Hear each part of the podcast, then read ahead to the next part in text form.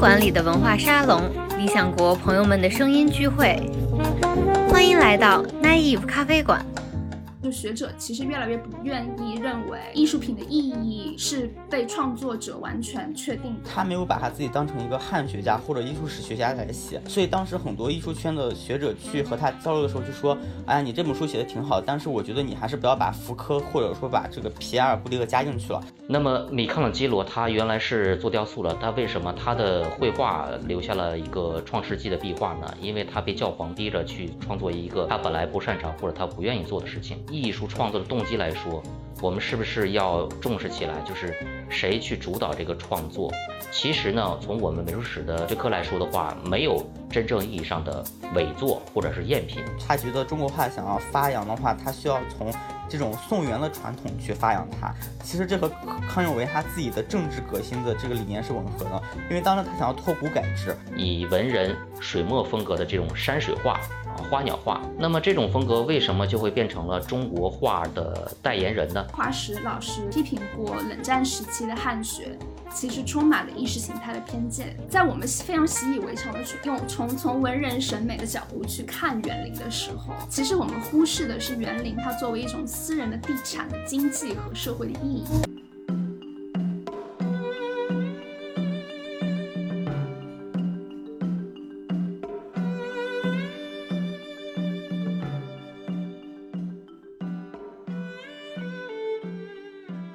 好，这里是南艺咖啡馆，我是好汉。那本期节目我们要和大家聊聊艺术，聊聊艺术史。那当我们提到艺术史的时候，我们通常默认这个名词的前缀可能是西方，是西方艺术史。我们可能会想到这个古希腊、罗马，我们会想到这个文艺复兴三杰，我们甚至想到梵高、毕加索，呃，以及现代艺术的种种流派。但是我们今天其实并不是要谈西方艺术，我们要谈谈呃。中国画，我们要聊聊中国的艺术史，或者说我们要从一个这个别开生面的角度去颠覆大家对艺术史这个概念的一些固有的印象。这个角度的切入，其实就是理想国刚刚出版的一本书《谁在看中国画》，然后作者是研究中国的著名艺术史学者柯律格。那我们今天非常有幸，我们请到了三位这个重磅的嘉宾和我们一起进行分享。那我先给大家介绍一下三位嘉宾。第一位是梁潇，他是这个《谁在看中国画》这本书的译者。啊，大家好，我是梁潇，我是《谁在看中国画》的译者。这次很高兴可以参加这个播客，然后向大家分享一些我在翻译这本书的时候发现的趣事。嗯，那第二位嘉宾是这个呃豆瓣艺术史圈比较有名的热带北极熊熊馆长。那他是清华美院的艺术史博士。然后也多年致力于艺术史的普及工作，今天就是我们的这个学术担当。呃，大家好，呃，不敢说学术担当，我在豆瓣网上有一个比较大的专门做艺术史普及方面的一个论坛，呃，长期以来是给大家推荐好的展览和好书，呃，包括克律格先生以前出的书的书评，我也经常发表的，可以说在这里面聚集了很多跟今天听节目的志同道合的呃艺术爱好者。啊，今天很高兴和大家一起来分享这本书。那第三位嘉宾是这个界面文化的记者林子仁，那他是这个前一阵就就《值得看中国画》这本书联系了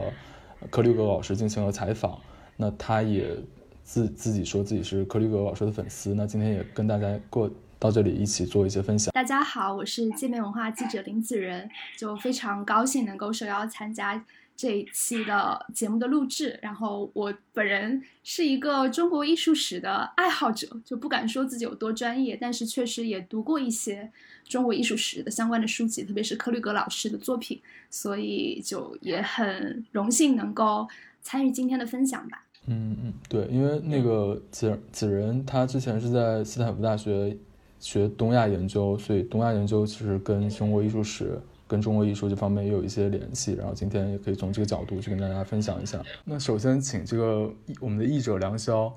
嗯，跟我们聊一聊这个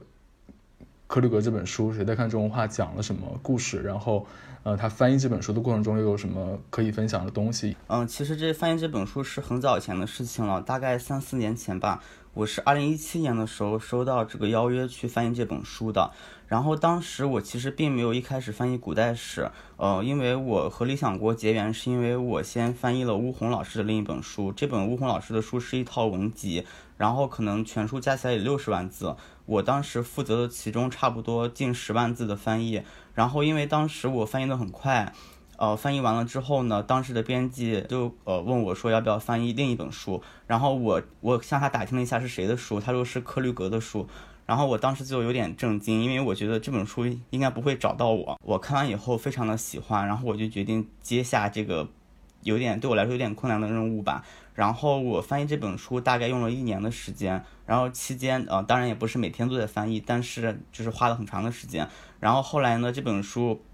嗯，在我的遗稿完成以后呢，克律格老师又拿去校订了一遍，啊，所以现在大家目前看到的这个译本呢，就是已经经过很长时间的这个翻译处理了。这本书其实我觉得和克律格老师之前的书，呃，有很大的不一样。他有另一本书是，呃，叫《翻品：明代中国的皇家艺术与权力》。这本书其实柯老师是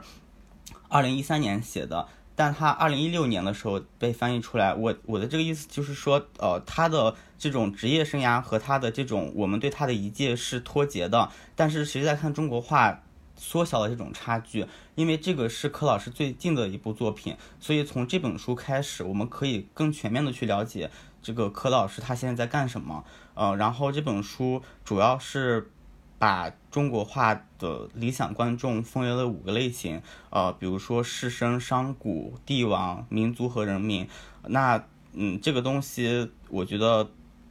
和之前不一样的地方在于说，它其实是之前柯老师的作品都在讲一个非常，呃，时间范围上非常具体的领域，比如说明代。但这本书其实超脱了这个时间的界限，然后呢，它也。以一种非常全球视角的概念去解读了这种中国画这个概念在二十世纪早期的这种剧烈剧烈的变化和结构，呃，所以我觉得是非常好看的。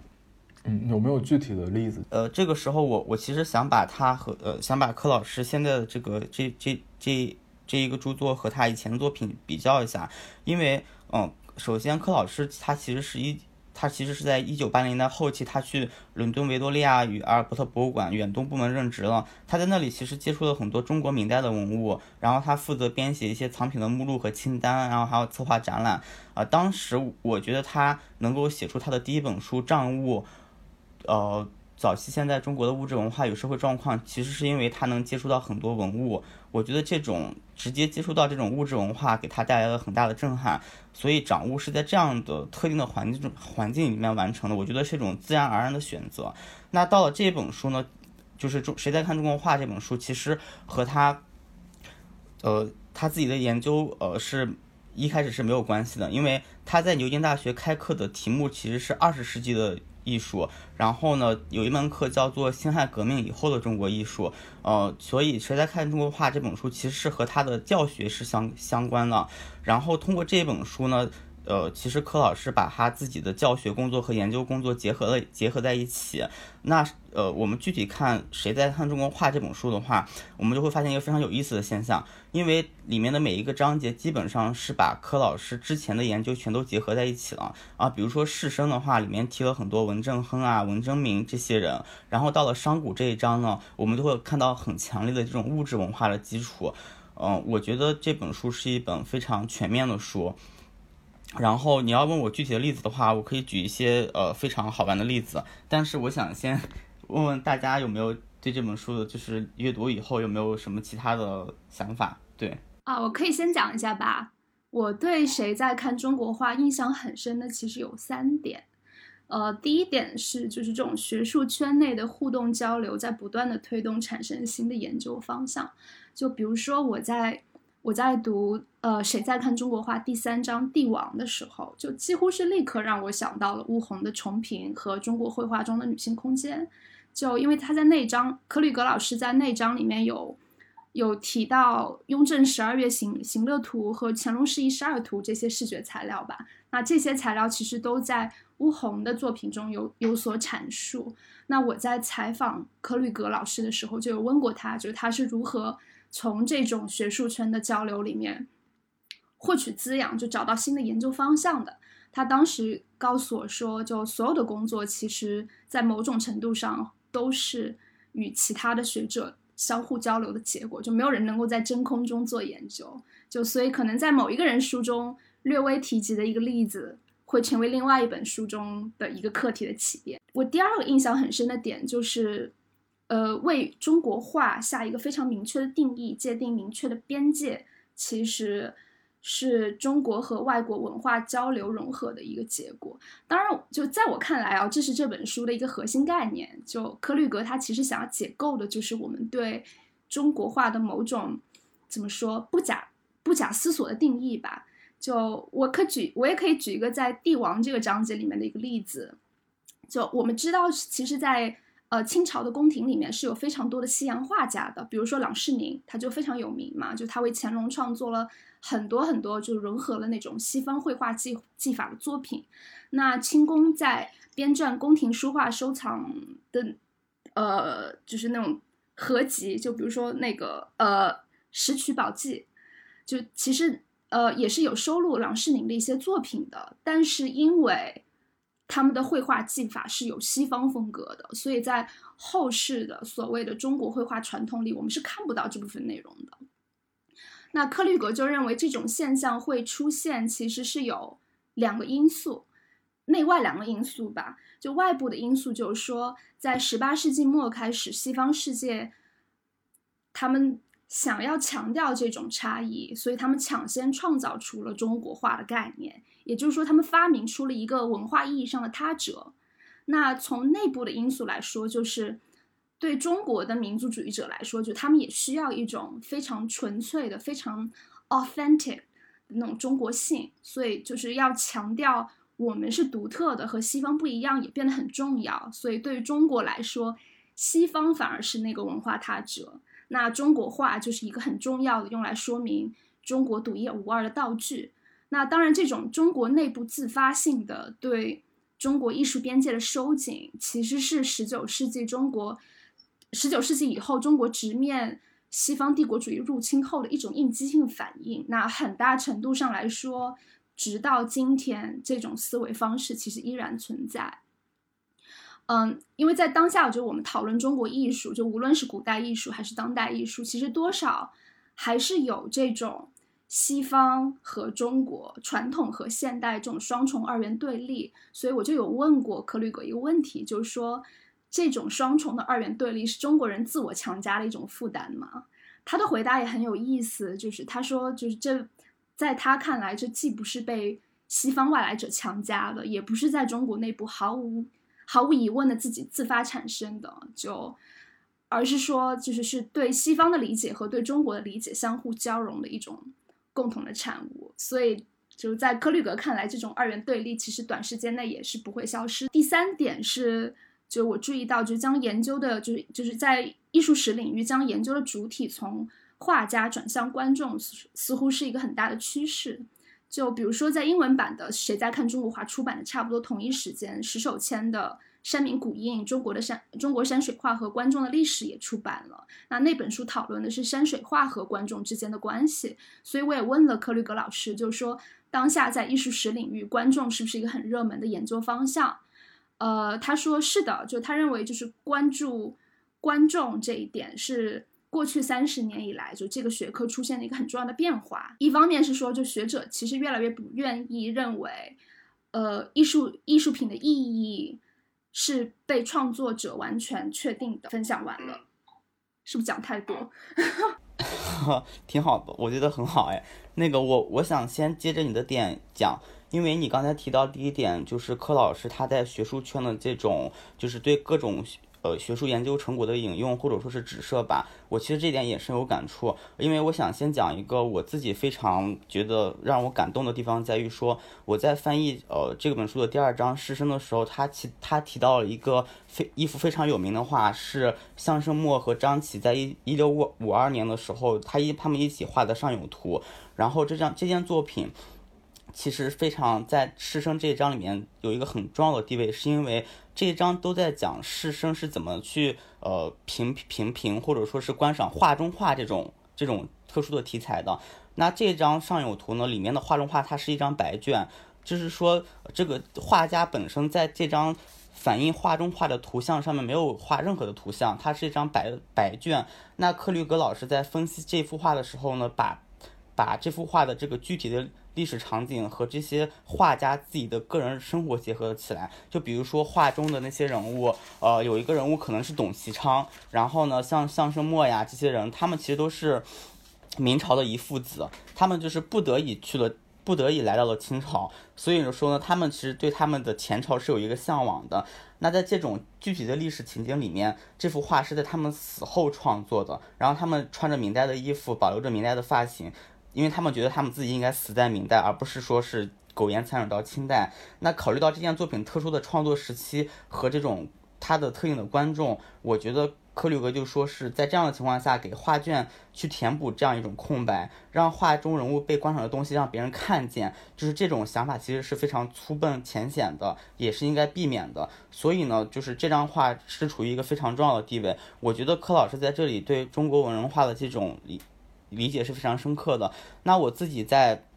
翻译完这本书的书以后呢，就是去上海博物馆看了一个展览。当时上海博物馆有有一幅画，呃，有一个展览是和董其昌有关系的。然后呢，我就恰好看到了这张上影图，就是是上海博物馆藏的东西。然后我看到的时候，给我的震撼非常大。因为如我如果不知道这段前缘的话，我是无法这么震撼的去理解这个东西的。而且呢，这张画是一张很小的画。所以说你在博物馆里面看到这样一张横扫的画，然后你又知道了柯老师去讲的这样一个故事，哦，所以说他给我的这种，他给我带来的这种震撼是非常强烈的。然后呢，呃，刚才子仁说到。他呃能通过这本书想起很多别人的研究，其实我通过这本书也想起非常多的研究，比就比如在这个时候，我就想起呃二零一三年的时候，美国亚洲协会他举办了一个明代的展览，叫《招引：十七世纪中国的绘画、诗歌与政治》。那当时呢，另一位艺术史学家乔逊为这这个展览写了一篇文章，叫《伤痕艺术：明朝的彝人文化》，然后里面相声末是这。这篇文章里面很重要的一个主角，所以我在看到这幅画的当下，我就几乎把这张画、把柯老师的这些研究和乔训的研究结合在一起去思考了。我觉得这个对我来说是一件很重要的事情。那除了这个学学术圈，就是这种艺术史所谓的艺术史学术圈的这种引用以外呢，我其实发现了柯宇格老师他很喜欢在各个学科之间找到一些关系。然后去想象，就说是其他学科对我的这个研究是什么影响呢？那我想先分享一下他一开始的这种判断吧，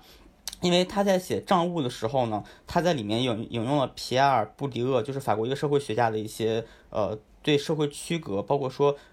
这种品所谓的品味的这种判断，然后他聚焦的是一种文化消费品的概念。那他当时在引用这些，包括说他在当时在账务里面引用福柯这些东西，其实是有争议的。因为那他那个时候写这本书的时候是九四年的时候，就是他没有把他自己当成一个汉学家或者艺术史学家来写，他研究的就是物质文化，所以当时很多艺术圈的学者去和他交流的时候就说，哎，你这本书写的挺好，但是我觉得你还是不要把福柯或者说把这个皮埃尔布迪厄加进去了。但柯柯老师他自己不这么想，他就想说是为什么我不能加进去？我觉得。把这些东西加进去以后，对我的研究来说是一个很好的丰富。那读者也可以通过这种呃穿插引用之类的之类的写作方法，去更加了解我所研究的这个话题。那这个东西其实一直在柯老师之后的这些研究里面贯穿下来。然后我还有我还有一个印象比较深刻的事情是他是他在写那个《大明》的时候，就是《大明》是二零一九年在中国出版的，它的全名叫《大明：明代中国的视觉文化与物质文化》。那他在这本书里面引用了很多《金瓶梅》的文本，就是说他想要通过这种文明，就是他想要通过这种文学作品的力量去唤醒人们对大明这个概念的感受。他想要做的是一种感受的历史。那书中对《金瓶梅》的这种大量引用，它其实是非常生动的，它能够调动起大众非常强的想象力。然后呢，就是借由这些文学作品去感受他想要描述的这个朝代是什么样的。我觉得这个和他自己以前的这些背景也有关系呢，因为他九四年。来中国，呃，作为第二批这种来中国留学的学习中文的学生，他在北京度过了一段日子。然后他回去以后呢，他写完他的这个嗯研究的论论文吧。其实他他当时写的是清代小说，就是他的论文写的其实是清代小说。所以我的一我的想法是说，他其实在呃除了我们知道的他研究艺术史这一块以外，他有很多。其他学科的涉猎，包括说在《谁在看中国画》这本书里面，他引用了一本我觉得看让我看起来很好奇的书，是韩瑞的《假假想的满大人》。那这本书其实他讲的是中国在现代西方关于自身的故事中所扮演的一种他者的角色，也就是说，在外国人看来呢，中就是韩瑞这种假想的满大人，他写讲的其实是说。啊，呃，中国在西方的这个西方人眼中，他是一种麻木不仁的形象啊，他对同情心呀、对痛苦啊这种领悟是不够的，所以呢，他才会成为一个帝国主义的侵略目标。那我觉得，就是柯老师在讲中国话的时候，把这种把这种呃研究引入到他的这种近代语境里面，就是在他民族那一章里面引引入这种近代语境，我觉得是非常有必要的，就是他能够更加的让我们看清楚。中国画这样一个子概念，在当时那个大的社会背景或者说时代环境下面是一个什么样的状态？我觉得我们在理解任何一个概念的时候，去了解这个背景都是非常必要的。然后我觉得这个呃很厉害。然后呢，我还想讲的是，我最喜欢的是这本书里面民族这一章，因为呃我们可以看到士绅、帝王、商贾这些概念，其实和柯老师以前的研究非常的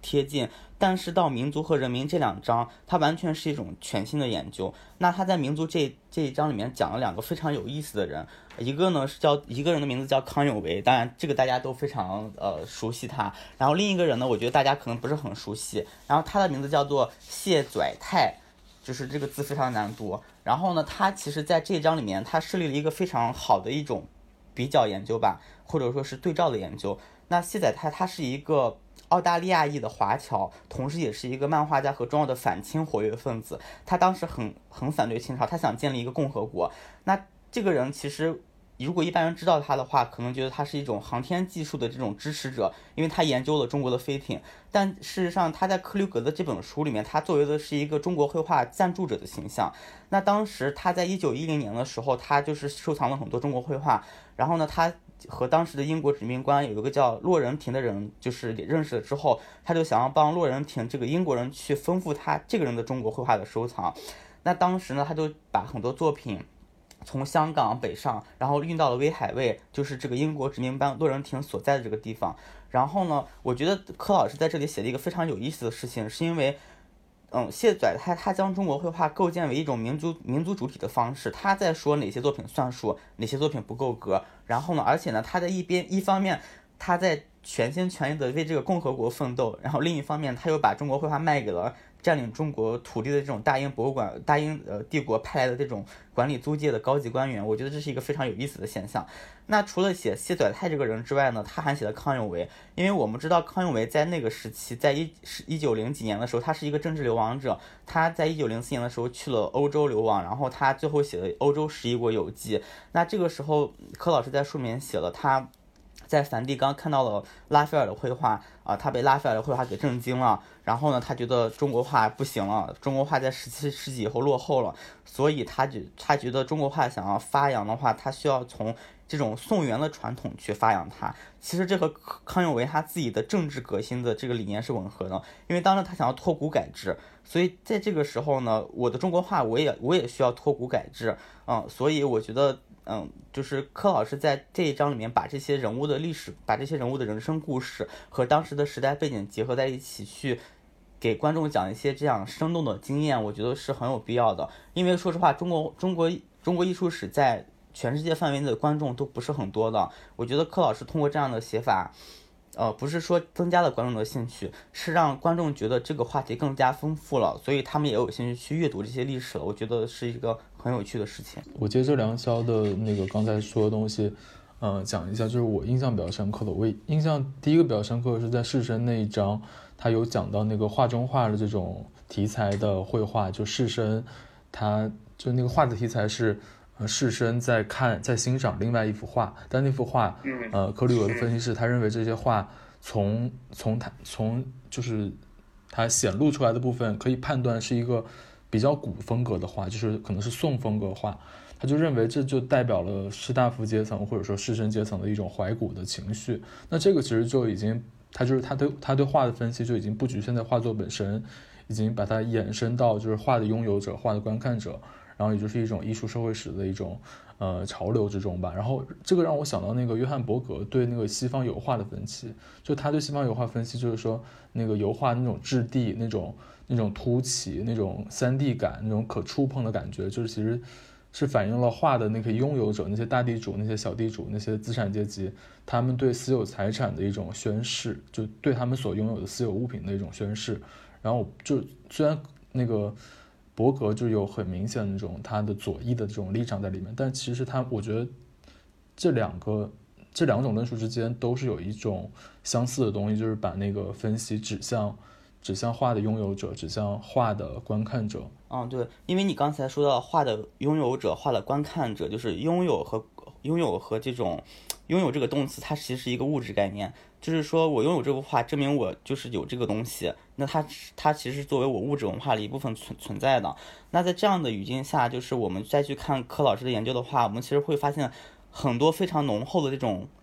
物质的文化的这种感感受吧，因为他以前在写账务，或者是说写雅债，甚至于写园林那本书叫呃运秀之玉，他在写这些书的时候，他其实是有一种非常浓厚的物质文化的基础的。我们可以看到，就是大家一般说起园林的话，可能会想到说啊，园林是一种师生的理想化的乐园，它是一个文学概念，它是一个文化概念。那在柯老师这本柯老师讲园林的那本书里面，他其实是把园林当成了一个。首先，它是一个物质经济文化，因为当时园林它是有经济产出的。然后呢，它从一种传统的经济农业学的角度去思考它。那这种从物质文化的角度去思考事情的这种传统，一直延续到《谁在看中国画》这本书里。那我我们刚才一直没有提到一张是商贾这一张。因为谁在看中国画里面商贾这一章，我认为是和柯老师往往做联系最为紧密的一章，因为他在这一章里面讨论了绘画在明代是如何变成商品的，然后以及讨论了大量的赝品的问题。这本这这这一章里面，我觉得有必要拿出来讲的一幅作品是裘英模张择端的《清明上河图》，因为这幅画里面它有很包含了很多很样的很多各种各样的画中画，然后呢，这些画中画勾勒了当时日常生活的许多片段。那它也成为了一个非常非常厉害的一个主题吧，因为有很多人去研究它。但是呢，我想说的是，柯老师他研究这个这幅画的思路是这样的，就是说他想把它置于一种商品的语境，因为这个里面这幅画里面有很多商店，然后这些商店里面它也是，比如说是售卖字画的、售卖古玩的。那他想要说的是，裘英这一幅。摹北宋北北宋张择端《清明上河图》这幅作品，它其实也是一个商品，它或许就出现在这个画本身所描绘的这种商业场景里面，被人拿起来翻看。我觉得这个是一个非常有意思的事情，因为它跳脱了我们传统的去分析一幅画的这种传统的既定思维吧。我们可以想象，当时这个东西出现在。这种明代的市集里面，或然后呢，它被人拿起来翻检，它被人拿起来观看，就是说它其实也是一件商品。我觉得这个也是读者在阅读这本书的时候值得去注意、值得去思考的一个点。我其实就是想就这个，呃，科律格的这个跨学科的研究方法，我其实很想向熊馆长老师请教一下，就是国内的，就是艺术史的学者们是怎么看他的这种研究方法的？因为我看到豆瓣上有很多。就我去看豆瓣上关于科瑞格老师的一些作品的评论啊，我发现几乎每本书下面都会有人指出来说，嗯，你这个算艺术史吗？就简直就像人类学家、社会学家，blah blah blah，就好像不是正正经的艺术史吧？或或者有人会批评说，就是你这个你不对作品进行非常细致的风格研究，是不是不太好之类之类的？所以我就在想，是不是目前在国内，无论是普通的读者也好，还是就是艺术史圈内的学者也好，对这种研究方法还有些疑虑？我不知道。从艺术史的框架里面来讲，这个它是不是艺术史？它肯定是艺术史的。呃，而且呢，它是在上世纪八十年代，甚至更早的时候，就是呃艺术史的一个算是一个学派或者一个流派吧，叫新艺术史。那那个时候呢，艺术史已经是它的外延已经扩大了，它不仅仅是研究那些经典大师的，或者只是纠结于作品的真伪。当然，作品首先呢，作为美术史来说，它是一个最基础的一手材料，当然要研究作品和这个作者。但是呢，那外延的部分呢，这个作品是给谁创作的呢？你我们举个例子啊，就是我们经常说的这个文艺复兴这个大师三杰啊，像达芬奇、毕加索、米开朗基罗。那么米开朗基罗他原来是做雕塑的，他为什么他的绘画留下了一个创世纪的壁画呢？因为他被教皇逼着去创作一个他本来不擅长或者他不愿意做的事情。那么，那从艺术创作的动机来说，我们是不是要重视起来？就是谁去主导这个创作啊？谁去花钱去买这件作品？所以说，并不是说用呃社会学、用用艺术史和社会学之间这这样的，而是创作动机来说，本来就是艺术史的研究的一个很重要的领域。那么，其实我们可以把美术史分为四大块儿啊，四个研究的方向。第一呢是风格，风格分析啊，就是像那个沃尔夫林的这种，就是这种风格分析法，就是他画的这个，比如说笔墨的特点、它的构图、它的色调啊、它的线条等等的这些，就是外在的。那么第二个方面呢，就是风格，呃，第一个风格，第二个就是呃主题内容，就是他画的是什么，他表现的是什么，无论是具象的还是抽象的也好。第三个方面很重要的就是他创作的意图，就是呃画家有的时候并不是那种我们想象的那种就是大师，像刚才我们说的那个达芬奇啊、米开朗基罗这种所谓艺术家的概念，在这个贡布里希那里所说的就是没有大写的这个 art 这个 a。而艺术家艺术的概念是往后，也就是近一百多年来才逐渐生成的，才塑造起来的。在五百年前的话，达芬奇他只是一个完成甲方的一个一个定件啊，一个任务，然后他花钱，别人花钱找他画，他就画完就得了。只不过说呢，这些艺术家在这里面呃夹带了很多自己的创作的意图，他不想根据甲方完全主导那样的去画。所以说，文艺复兴实际上就是。艺术家逐渐逐渐成为独立的一个个体，那么他的创作意图是怎样的？其实这个就是艺术史研究的一个很重要的一个面向。那么所以说，这就可能，我想部分回答了子仁的这个问题，就是他确实是艺术史，而且是艺术史的一个新的流派，而且跟其他的学科产生了碰撞。我觉得，如果艺术史再不跟，呃，如果艺术史不突出自己的研究的优势的话，它早晚一天会被别的学科所吞噬掉啊，这是肯定的。那么另外一个呢，就是这个艺术史到底是研究作品为主，鉴定画的一个真伪，还是研究外延的，就是从圈外人的这个，比如说消费者，呃，就是花钱去定制这件作品的，无论是皇帝也好，还是商人也好，还是文人自娱自乐也好，从圈外的，从一件商品的属性来看，这个呃艺术作品是怎么样的？我觉得这里面就是其实。呃，这也是一个就是传统的绘画鉴赏这么一个学科和现代的意义上的一个中国美术史或者中国艺术史的一个区别。那么从大陆的这个学术的这个呃发展来说的话，因为我们文人画的这个传统过于强大，所以呢，它的文人的品评，还有呢就是市场的鉴定，呃，确定真伪，这变成了我们大陆的一个美术史是尤其是绘画史研究的一个。呃，可以算是重中之重吧，啊，甚至现在很多人学本科学这个美术史，还分不清到底是学书画鉴赏还是一个书画鉴定，一字之差，但是是千差万别的啊。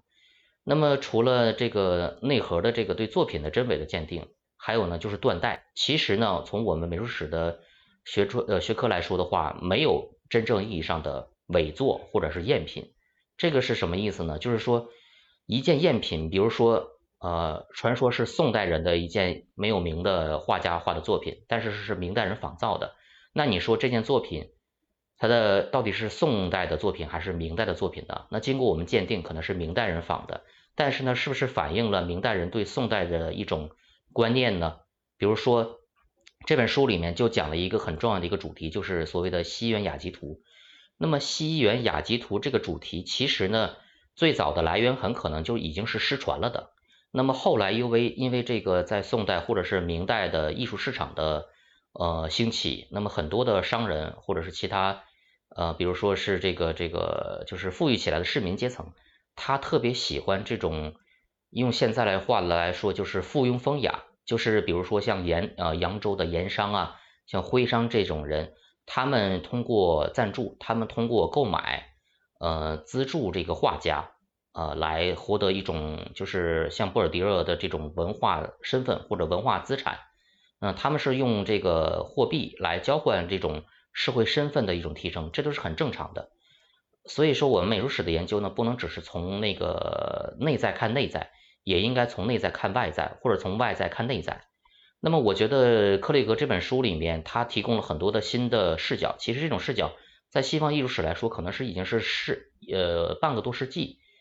呃，已经这种新艺术史，还有跟社会学的方法呃跨界，已经不是什么新鲜事了。我反倒奇怪的是，为什么没有更多的这种新颖的？方法没有发生在我们大陆的地区的这个，或者是这个汉语语境下面的这个研究呢？是不是我们这个学术圈有点固步自封呢？我们的方法论是不是呃中国美术史只是搞自己的鉴定啊、断代呀，呃，然后呢西方美术史一直在搞西方的艺术批评，那么好像老子不相往来。呃，因为我在自己在豆瓣这十年来创造的、创立的那个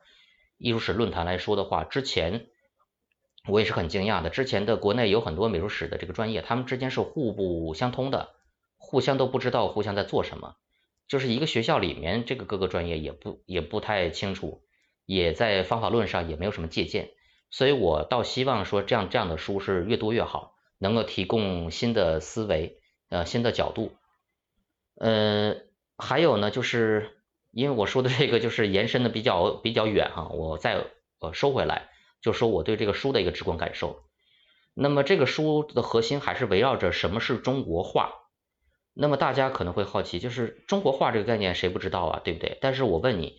呃，有很多佚名的画家，他没有被主流当成是中国画，没有被编编纂在这个宫廷的呃书画的这个著录里面，报呃，比如说像《宣和画谱》啊，比如说像后来的清代的清初的那个。呃，石渠宝笈和密殿珠林等等等，大量的优秀的艺术作品没有被当做艺术家的呃作品留下来，甚至说像《清明上河图》啊，像《千里江山图》，现在非常火的这种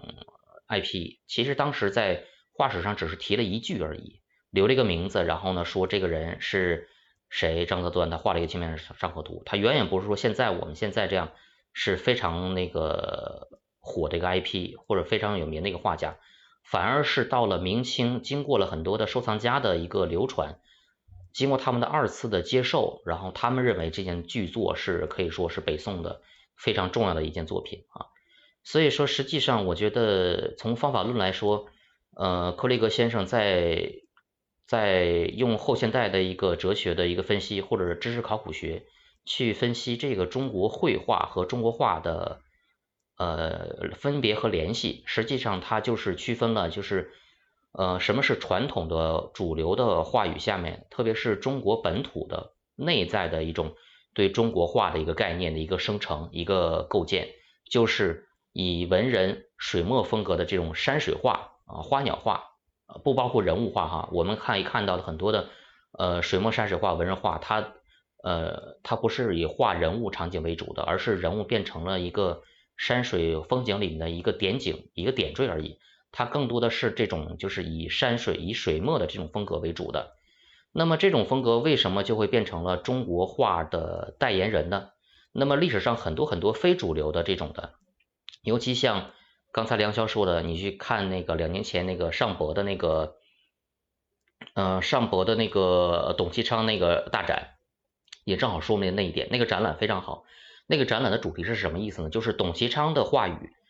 他是怎么构建起来这一个文人画的正统的地位的？其实绘画史并不像董其昌之流这种人，就是他说的这种，真的是从王维呃开始，呃文人画开始正宗，从王维开始发源，一直到后来的很多很多的所谓的这个叫做南宗啊，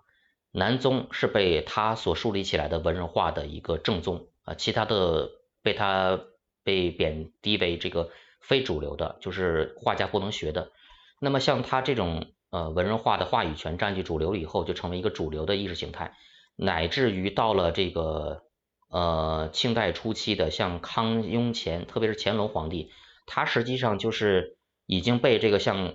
这个已经被像董其昌这类的这个正宗的这个绘画的评价的体系给洗脑了。所以你看他那个点评的，他题写的这些作品呢什么的，都是选这些呃文人画有名的这些作品来题写的。那么所以说，中国画不等同于中国绘画，中国绘画是他从一个社会学也好，还是说从一个知识考古学也好，就是说中国历代留下来的绘画，不管是有名没名，或者是主流或者非主流，它都是这个所有人留下来的这些作品，只不过说是有的被排斥在主流之外了，有的是被当做了主流，被当做中国画的一个代言人了啊。其实它是这本书是讲的是这个问题，围绕着这个核心。那么，呃，从这本书的这六章里面啊，除了第一章以外，那五章它都是从跳出了这个文人评价这个中国画，就是把它变成一个主流的一个一个中国画的代言人，然后从皇帝、从文人、从从商人啊、从民族还有等等等这个方面啊，他呃发掘了很多的这个中国绘画啊，不是中国画，是中国绘画。那么这些中国绘画，呃，其实也是主题是非常多元化的。你包括这个呃风俗画啊，包括这个商人喜欢的这种像妖兽八怪呀，像这个盐商喜欢的一种这是个这种可以提升自己身份的，甚至把这个商人把买家都画进这个画面里的这个所谓的海派啊。那么实际上是上海画派是近代以来就是。从传统走向现代的这么一个新的一个为市市民阶级、为这个呃工商业者服务的这么一个为商人服务的这么一个新的一个商品化，虽然可能不为主流所认同，被文人所呃鄙视，但是它确实反映了这么一个呃有点类似于像西方五百年前文艺复兴，然后后来到思想启蒙，到呃市民阶层崛起，然后。这些作品就不只是为了教会和皇帝服务的，更多的是为了这个中产阶级啊这种市民阶级阶层服务的这种新型的绘画。那么这些画它本来就应该纳入到我们对中国绘画这个概念里面的。那么它首它始终是在挑战，始终是在利用很多新的，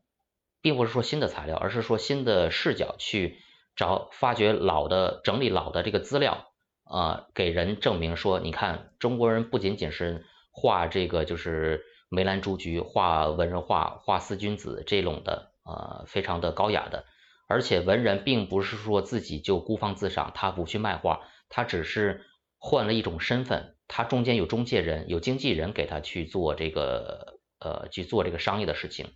尤其到后来的海海派的时候的，就是名正言顺的，就是去标价，明码标价去卖画啊。那实际就打破了这么一个就是艺术圈的一个固步自封的这种状态啊，就是，呃，他把中国画和中国绘画这两个概念就是做了很历史的一个分析，用很多的材料来证明，呃，去破解这个迷思啊，就是所谓的中国画好像只是有中国文人画的那那些小情调的自娱自乐的那种风格的。那么他这个很有意思，他不仅仅是引起了国内学者的争议，而且呢，他跟他的上一代学者，就是呃麦克苏利文，就是在英国的首屈一指的中国艺术史的专家，他们之间也是有明显的这个学术的争议的。他在一些书评里边，呃，在一些这个评论里面，我也看可以看到，因为他们呃都是虽然不是同一代人，但是呢，他是活在同一时空的，只不过是苏利文先生是前几年刚去世。但是我写过一篇文章，就是悼念苏利文先生，还有悼念高居翰先生。呃，写过一篇文章，那里面就总结了就是苏利文和克里格方法论上的一些一些不同吧。那么我觉得克里格作为一个新一代的学者，他跟乌宏先生是同属是是一代的人，我觉得他的视野其实更宽阔，而且他的作品也是跟乌宏先生一样，也是呃中译本是不断不断的翻译出来。我觉得这对国内的学术界来说是很好的事情。因为你刚才说的那个我很有感触，所以我想补充几点。首先就是，首先第一点是他和那个吴红老师的这种学术上的关系吧。因为呃，他当时就是柯老师，他来中国留学的时候是一九七四年，然后他当时他是在剑桥大学先读的一个本科吧，应该。然后呢，他在大学三年级的时候，就是我不太清楚，他来到北京了。然后他当时在北现在的北京语言大学去学中文。然后当时那个时间呢，吴红老师正好在故宫博物院任职嘛，所以。所以就是，呃，所以就是，我觉得，因为柯老师他之前也说过，很可能他那个时候他就已经在故宫博物院见过吴红了。所以说，而且吴红老师他其实从一开始，他自己的这个研究的方法，或者说是他自己的整个研究的这种线索，完全就不是中国艺术史研究的这种线索。我觉得他已经，他一开始他就是和科优哥老师的这种研究的这种手方法，就是他们其实是一致的。然后呢，这样的话，其实产出的结果，我觉得在一定程度上也是呼应的。这也是为什么我觉得，呃，柯老师会在他的作品里面引用那么多巫红先生的研究。然后呢，您刚才说到这个中国绘画的概念，这个事情让我想起来，就是我在翻译这个书的时候有一个问题，就是说，其实这本书现在的标题叫《谁在看中国画》，但一开始它的中文标题叫《Chinese Painting and Its Audience》。然后我在翻译的时候，我其实一直坚持的是，我要把它翻译成中国绘画和它的观众，因为我在翻译这本书的的时候，我发现，就是中国，我如果单纯的去把它叫成一个中国画的话，它是一个非常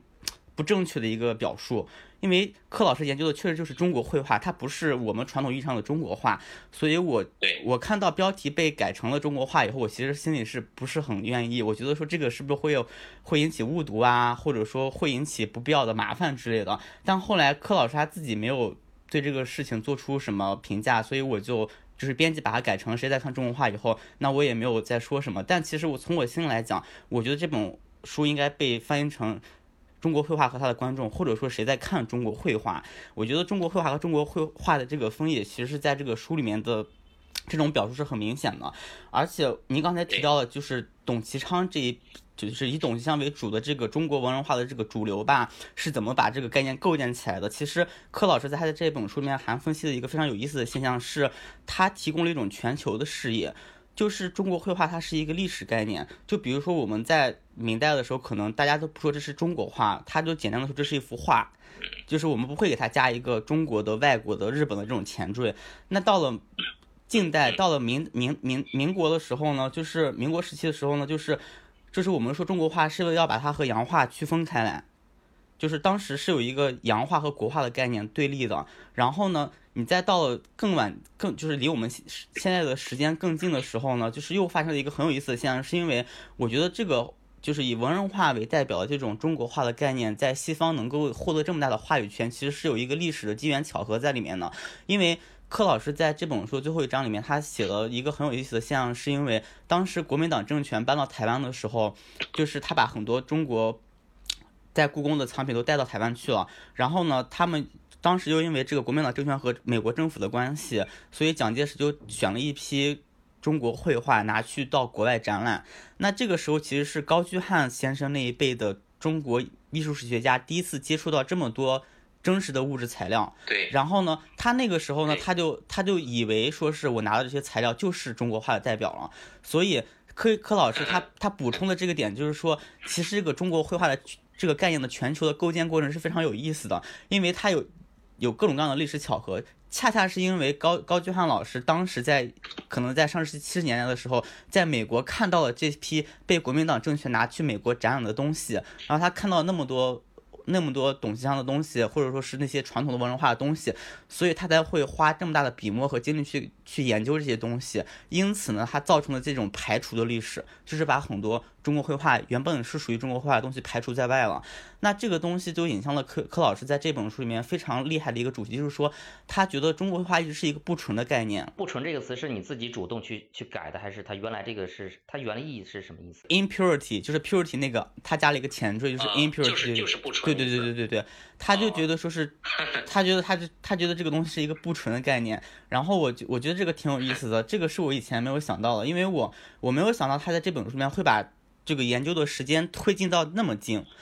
我一开始对这个画的对这本书的想法，可能就是说，他可能研究到清朝就为止了。我没有想到他把这个时间一直推进到了国民党政权，一直推进到了文化大革命。所以我觉得这个对我来说是，对对对对，他对他一直推到以后了嘛。所以我也觉得说是这本书的最后两章给我震动挺大的，因为它和我之前看到的所有中国艺术史其实有很大的区别，而且就是我。因因为最后一章被删了很多嘛，就是我们在出版的时候有很多内容是不能出版的，所以我我在当时翻译那个没有删节的本，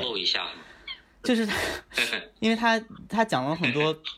就比如说，我觉得最后这本书最就是在最后一章人民那一章，他讲的最重要的两个问题，第一是绘画的观众变成了谁，第二个是绘画的画家变成了谁，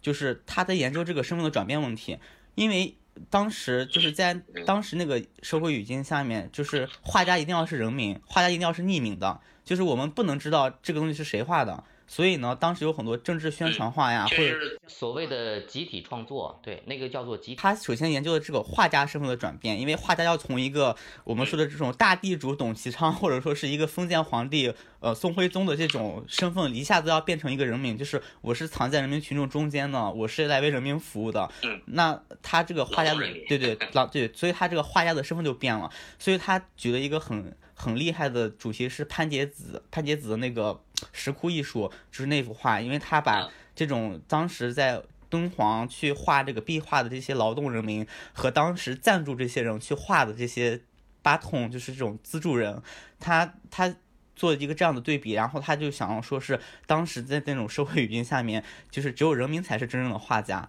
然后呢，他又讲到说是当时。绘画观看者的身份也转变了，因为他讲那个很有意思的事情是，当时大家就是社会上下都在动员，就是我要去治理这个淮河。然后呢，当时他就是以这个为题，以这个主题办了一个画展。然后去看这个画展的观众是一个同一个工厂的工人，就是他们穿着整齐划一的工厂的这个制服去看这个绘画，就是。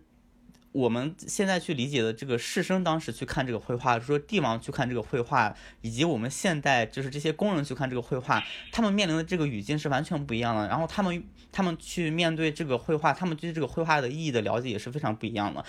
就是，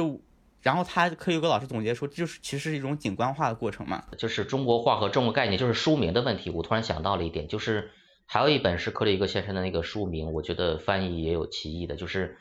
呃，明代的图像与视觉性啊，其实他书的呃英文原文是 In early modern China，就是近代早期中国的视觉呃图呃图像与视觉性，应该是这个意思。但是呢，后来不知道怎么回事就改成了明代，可能是为了更好的卖书。就比如说这个 early modern 变成明代，然后还有那个谁在看中国画，呃，中文上西方的西方读者可能对 early modern 这个他会更吸引他，但是中国你要说大明明代。就会更吸引中国读者，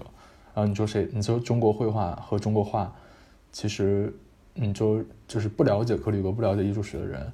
他还也还要接触到这种书的话，他可能不在意这个。那可能谁在看中国画，或者呃直接讲明代的视觉图像和艺术，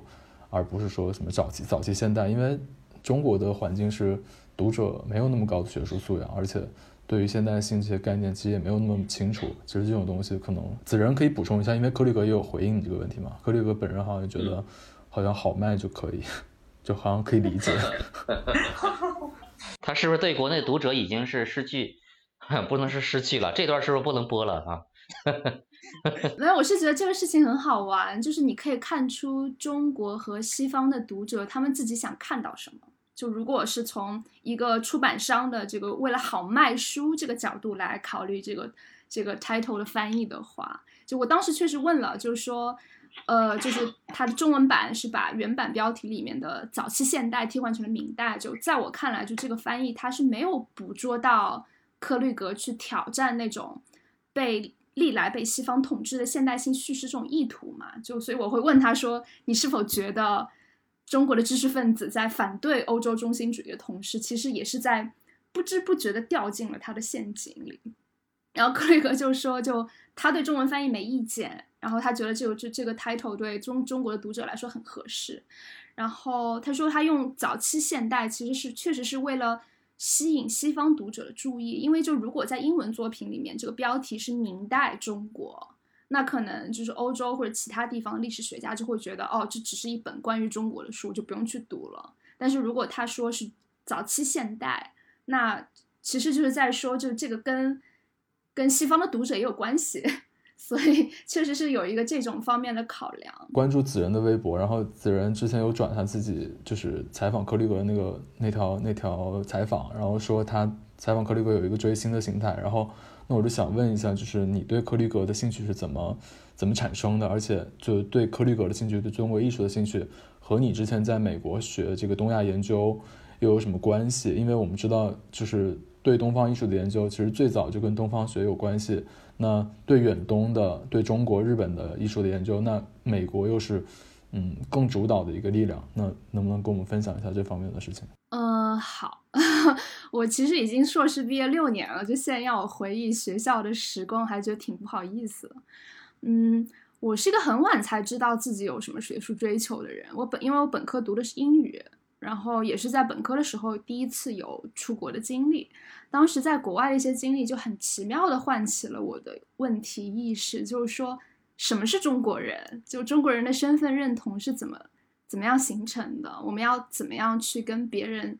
去讲述我们的生活经验？所以在申请硕士项目的时候，我就决定了自己的研究课题是中国的城市遗产保护，因为在当时的我看来，就文化遗产是一个能够很确定的界定一个国家的。文化和身份认同的东西，就当然就真的在我开始硕士生涯以后，就发现这些预设很快就被打脸。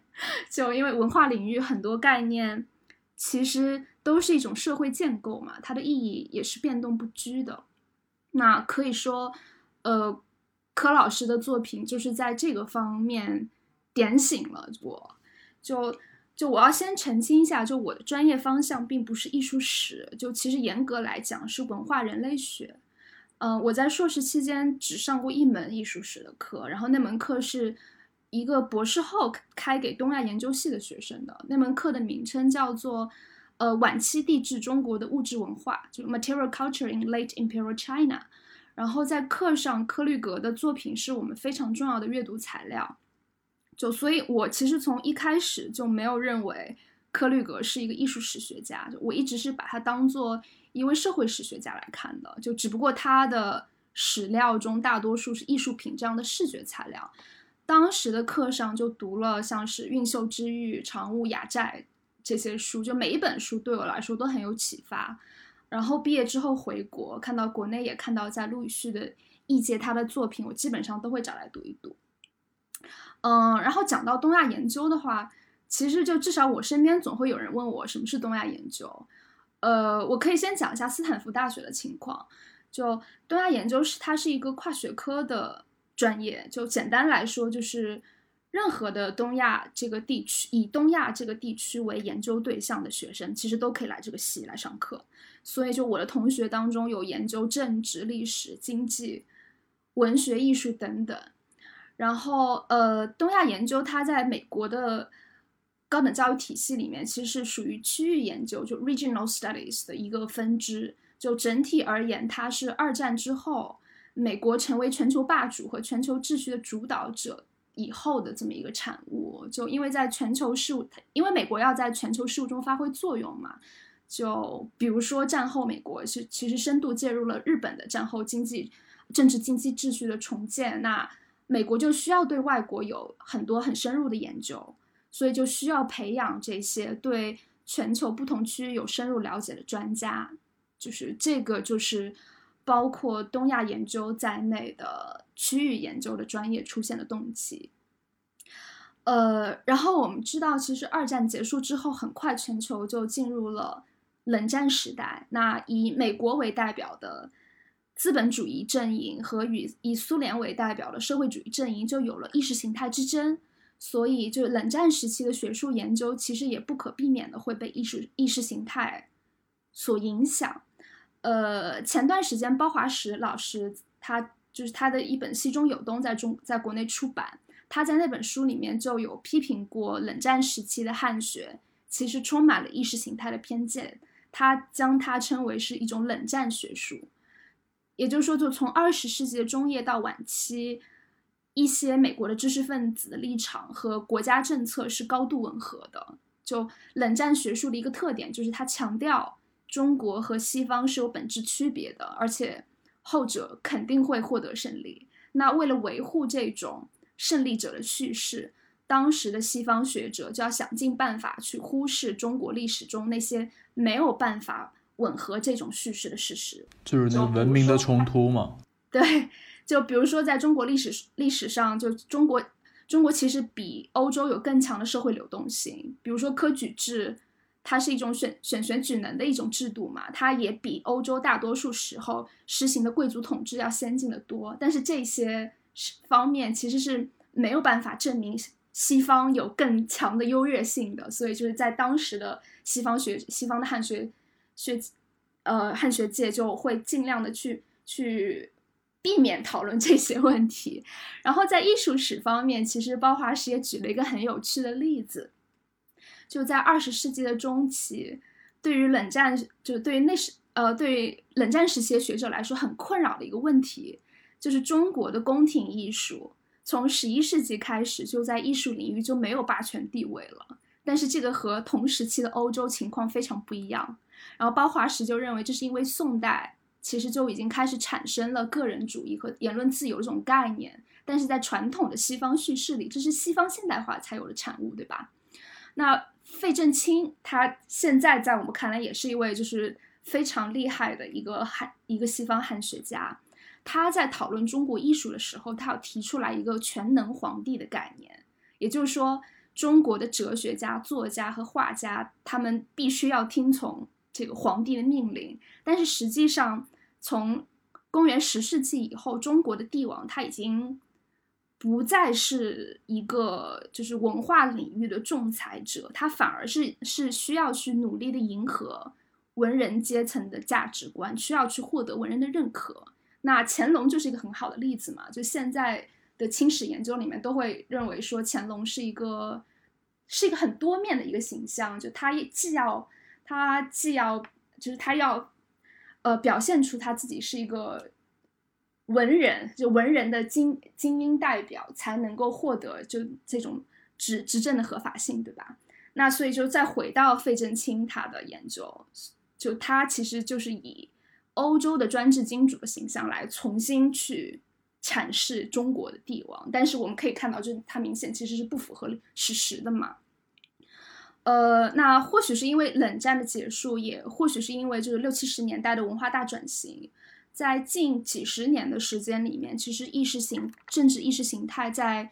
学术界的影响开始消退，所以在区域研究领域，就也可以看，我们可以看到，就对中对欧洲中心论的反思，然后。有出现就跨文化研究的热潮，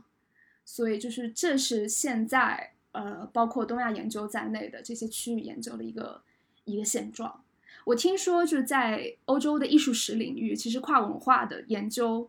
呃是一个很重要的一个趋势。对，那个刚才子仁给我们讲了，就是呃从那个东亚研究的角度，从就是说这个东方学对东方艺术研究，不管是中东也好，还是远东也好。就是有形成了一种最就在前期有一种东方主义的色彩，然后到那个冷战之后又被那个驾驶意识形态，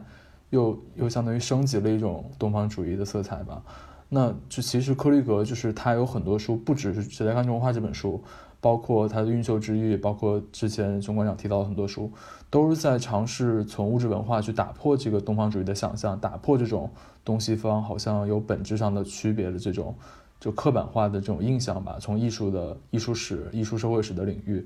那就是有没有什么好的例子？就除了中国画这本书，我想讲一下《运秀之域》这本书。其实刚才梁霄也提到了，然后这本书是我读过的第一本克律格的书，然后当时就对我来说简直是颠覆了三观，因为在我看来，这本书它不止打破了西方的东方对中国的。东方主义想象，它其实也打破了我们自己对中国的东方主义想象。然后，这是为什么我觉得柯律格的作品对我来说影响很大的原因。呃，园林是我一直很感兴趣的一个东西，因为大概因为我是江浙人，嗯，然后我看过很多国内关于园中国园林的科普的材料。我记得几年前央视有一个园林的纪录片，然后之中系列也有一本园林特辑。我都看过，然后我会觉得他们完全把园林这个概，把园林高度概念化，当成了某种中国传统文人的生活理想。那我记得二零一六年的时候，呃，就那个，呃，建筑师王树他有出过一本书叫《造房子》，他当时是那本书是介绍他的建筑理念，然后我发现他对园林的理解其实也是这种路数的，就他在那本书里面。有这么一段话，他说：“对中国的文人而言，情趣因师法自然而起，自然显现着比人人间社会更高的价值。人要以各种方式努力修习，才能接近自然的要求，并因程度的差别而分出人格。园林作为文人直接参与的与参与的生活世界的建造，以某种哲学标准体现了中国人对世界的态度。而文人在这一起的作用不仅是参与，更在于批判。那我就觉得，嗯，就是克律格的他在《运秀之域》里面会给出一个非常不同的对园林的阐释，因为他发现，就是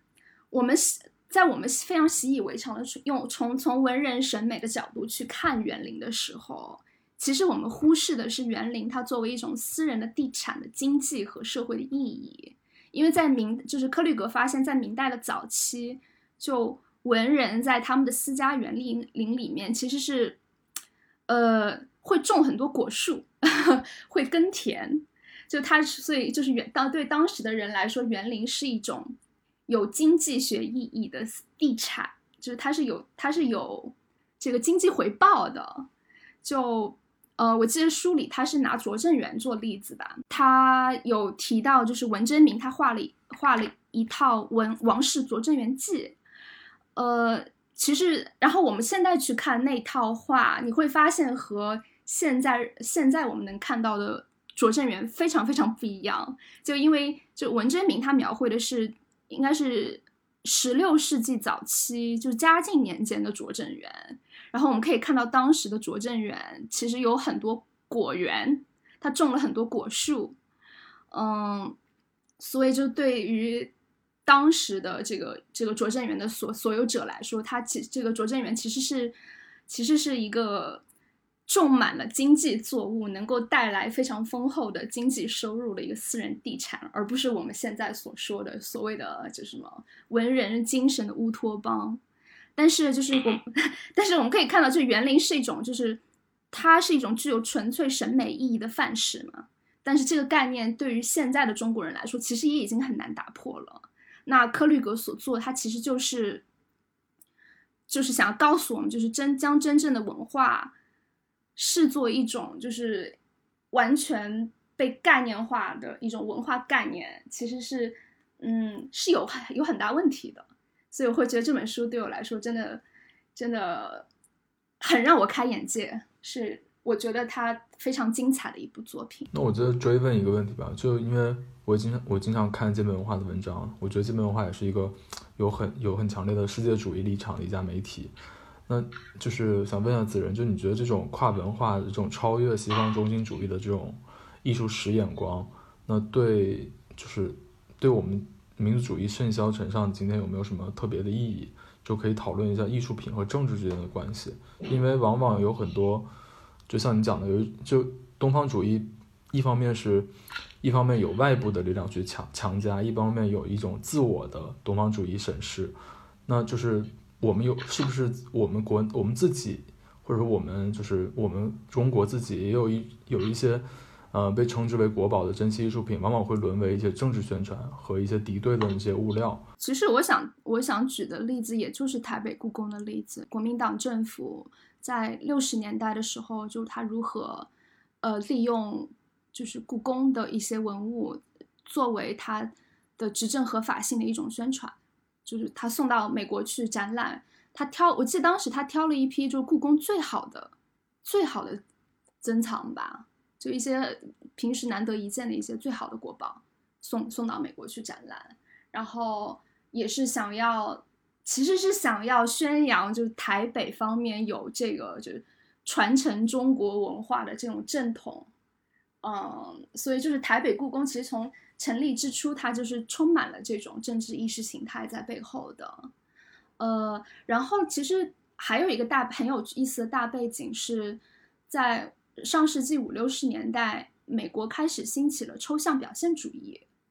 呃，就是以那个波洛克那那帮人为代表，呃，当时就是美国非常宣宣宣扬，呃，抽象表现主义其实也是有它的意识形态在背后做支持，主要他是想要跟苏联的这种现实主义的这种绘画风格作为一个对抗，就他会觉得就是抽象表现主义更。更能够体现出就人的自由的精神，或是个人主义，那就跟就是这种社会主义国家这种集体主义截然不同嘛。就所以这也算是一个很好的例子。呃，中国的文人画，它也和就是抽象表现主义有一点点关系，当时也也是有这么一个勾连在吧，我记得。所以就台北故宫其实是很好的例子，就是呃政治会如何和艺术界，政治会如何介入艺术，然后影响我们对艺术品的理解。呃，然后刚才说到，刚才好汉有提到就是那个世界主义的问题，就我不知道哎，就现在我们来谈世界主义是不是一个，我不知道在中国语境内是不是已经算一个过时的话了，但是我我自己对这个问题一直是这么理解的，就我会觉得，呃，就我们怎么样去。心平气和、堂堂正正的和不同的文化相处，是中国需要学会的一件事情。就因为从其实从十九世纪至今，我会觉得中国人就一直处于一个寻找身份认同的一个很痛苦的过程当中。就之前可能我们是俯视其他人，那之后我们是仰视其他人，那现在可能部分人在俯视，部分人在仰视。但我想说的是，就我们什么时候能够学会去平视他人呢？就既不妄自菲薄，也不盲目自大。那跨文化的一个视角可能会是一个很重要的工具，因为它能够帮我们找到我们视野内的盲点，看到我们和和他者之间的共通之处。因为其实人性是普是普世的，所以对我来说，这个是世界主义的真正的含义，也是我我个人从事文化报道工作以来一直试图传达的一点。那我们已经讲了很多非常严肃、非常硬核的内容，我们最后就聊点轻松的，就是。那个梁霄和熊馆长都在做一些艺术相关的工作，嗯，那个熊馆长他本人就是艺术史博士，然后他就在做这个豆瓣最大的艺术史普及论坛。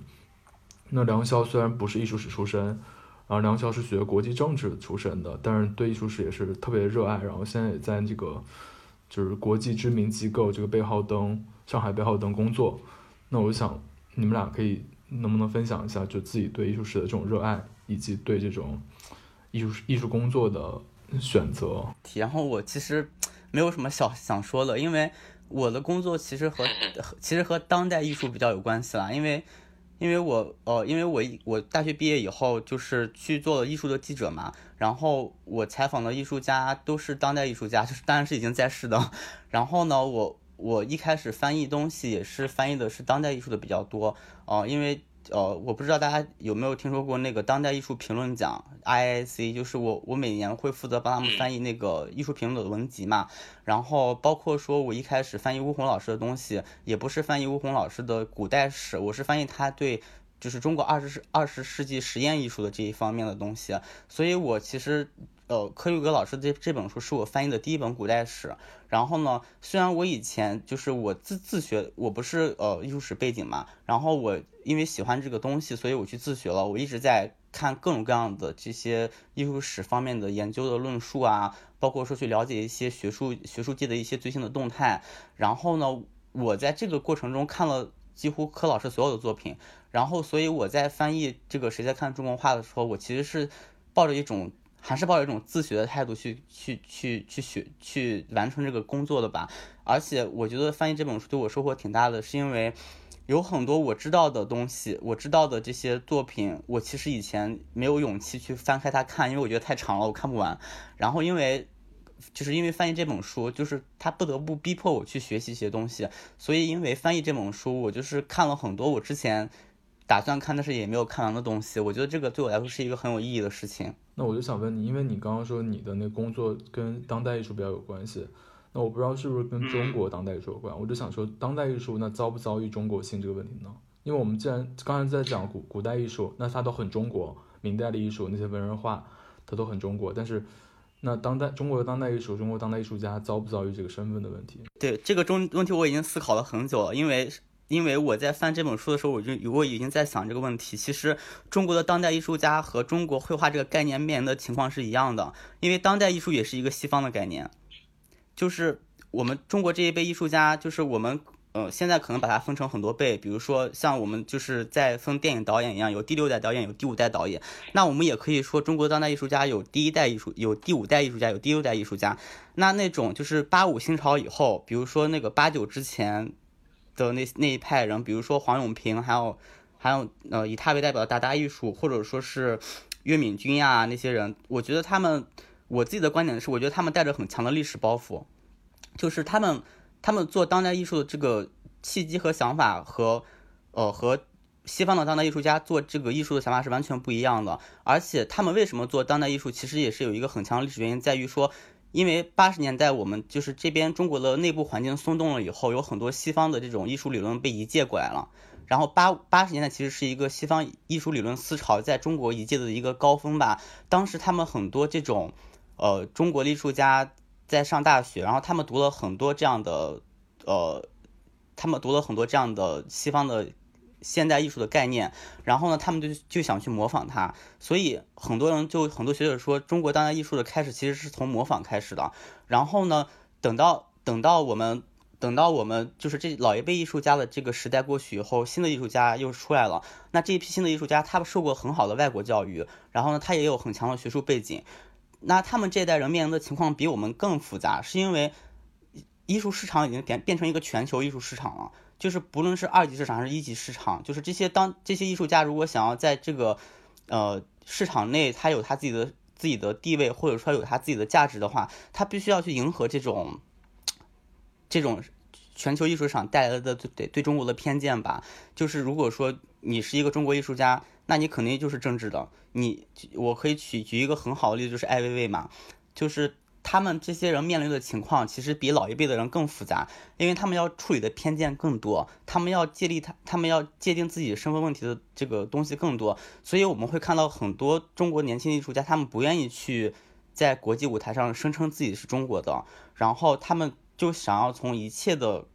开始去重新反思自己的地位。我可以举一个另一个例子是，我不知道你有没有听说过孙元和彭宇，呃，他是去年参加了二零一九年的那个威尼斯双年展。然后呢，他他呃，孙元和彭宇是一个艺术家组合，他们两个人呢，那个作品我看了，非常震撼。我认识他们，在我在我看来是非常好的现代艺术家了，因为我之前采访过他们一次，我我我就是感感受挺深的，是因为他告诉我说，呃，我们怎么去评价一个艺。一个艺术家的创作到底是不是当代的呢？因为在彭宇看来，他觉得说是所有的艺术史都是和图像有关系的。那我这个东西到底是不是当代的呢？我觉得我需要把这个图像这个东西完全摒除掉，我才能去研究这个当代的东西。所以他们在几年前策划了一个展览，叫“不在图像中行动”。他觉得说所有的艺术史都是和图像有关系的。那我作为一个当代艺术家。我需要怎么去界定我这个当代身份呢？我就不想不想要图像，我我不想要通过图像去判断我是不是一个艺术家。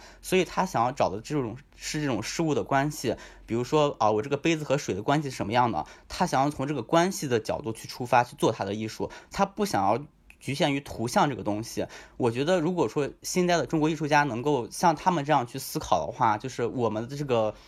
当代艺术的图景会更丰富吧，但但你像至于我来说，因为我在一个商业画廊工作嘛，然后我们画廊也是一个国际画廊，然后我每天就是接触到的信息或者说我要处理的事情，全都是和艺术市场有关系的。然后我在这种工作操作里面，我能很清楚的看到就是。中国艺术家是怎么样去迎合这个市场？哎，也不是说迎合吧，就是他怎么去接受这个市场，他在这个市场里面完成了什么东西，然后他是怎么通过这个市场改变他自己的？就是我我现在在工作中接触到这种事情，我自己是蛮有趣的。我就是呃，对我想要分享这么多。哎，我我补充一点，刚刚你提到那个威尼斯双年展，好像就是去去年的吧？它那个主题，它是一句，就是他们西方他们外国人会说，那是一句中国的 curse。那是中国的诅咒，就是，但实际上好像完全不是。我感觉这个也是很有趣的，很有趣的反映了，就是，就是跟中中国这种遭遇，就他们那个组织就一主旨主题，那个就是 May you live in an interesting time，就他们一直说是一个中国的 curse，但是好像就我我是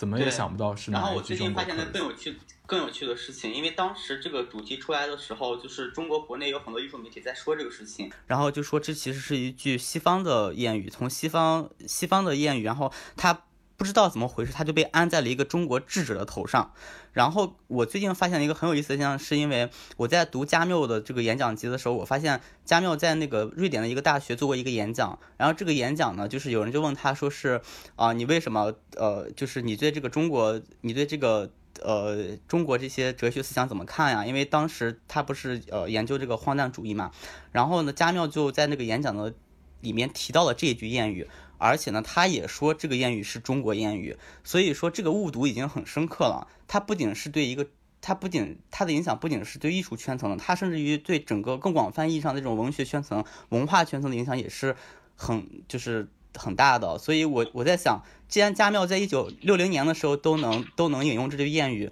那现在我们我们身处这个时代，就是我们再去引用它也已经不足为奇了，因为这样的误读和误解是很多很多的。好，那那那个熊馆长能不能给我们继续就简单介绍一下你就是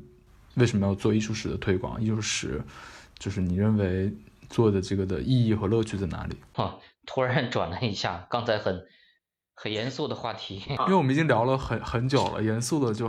很够了，很够了已经。因为我一直学美术史嘛，然后我原来是啊，也是说来话长了，我原来是学美术的一个艺术生啊，艺术高考生，后来就盲打误撞，然后就因为在美术生里面，因为我美术史那个时候还不是纯文科的呃分数线，呃是美术生里面报考的，所以美术生里面我那个文化课比较有优势嘛，我英语比较好，所以就后来就报这个专业了，然后盲打误撞就一直在学这个专业。我也很幸运能够跟那个不同阶段跟不同导师来来来学习，呃，怎么说呢？就是因为如果是你在学校一直读书的话，你会发现读书其实挺乏味的。但是美术史给我一个怎么说？至少它不会只是看这些抽象的文字，它可以看很多很好玩的画，而且有很多的展览，比如在北京啊，现在在上海也是有很多的展览了。看展的人群也越来越多。那么我当时做这个小组的，呃，原来只是你看我这个名字还叫艺术史研究，就是很文绉绉的、很学术的一个感觉。但是实际上，呃，你影响到的百分之八十以上的这个受众呢，是他，呃，是想看想看懂书、看懂艺术的书，然后看懂展览。然后我后来就一直在做这个，就是带人去看展览的事情。我在那里面就发展讯。呃，和书讯就介绍有什么好书，有什么好展览。慢慢的，我这个小组就变成了一个豆瓣的一个怎么说，就是豆瓣电影的一个打分的一个一个系统了。我会给展览打分，我会给书打分啊，我还推荐书，然后写书评啊，还有什么这些的。想应该是国内知道美术史，很多人知道美术史这个专业这个学科，可能也是从我这小组来的。我忽悠很多人成功走上了美术史的不归路，很多人报考专业什么的，考研什么的。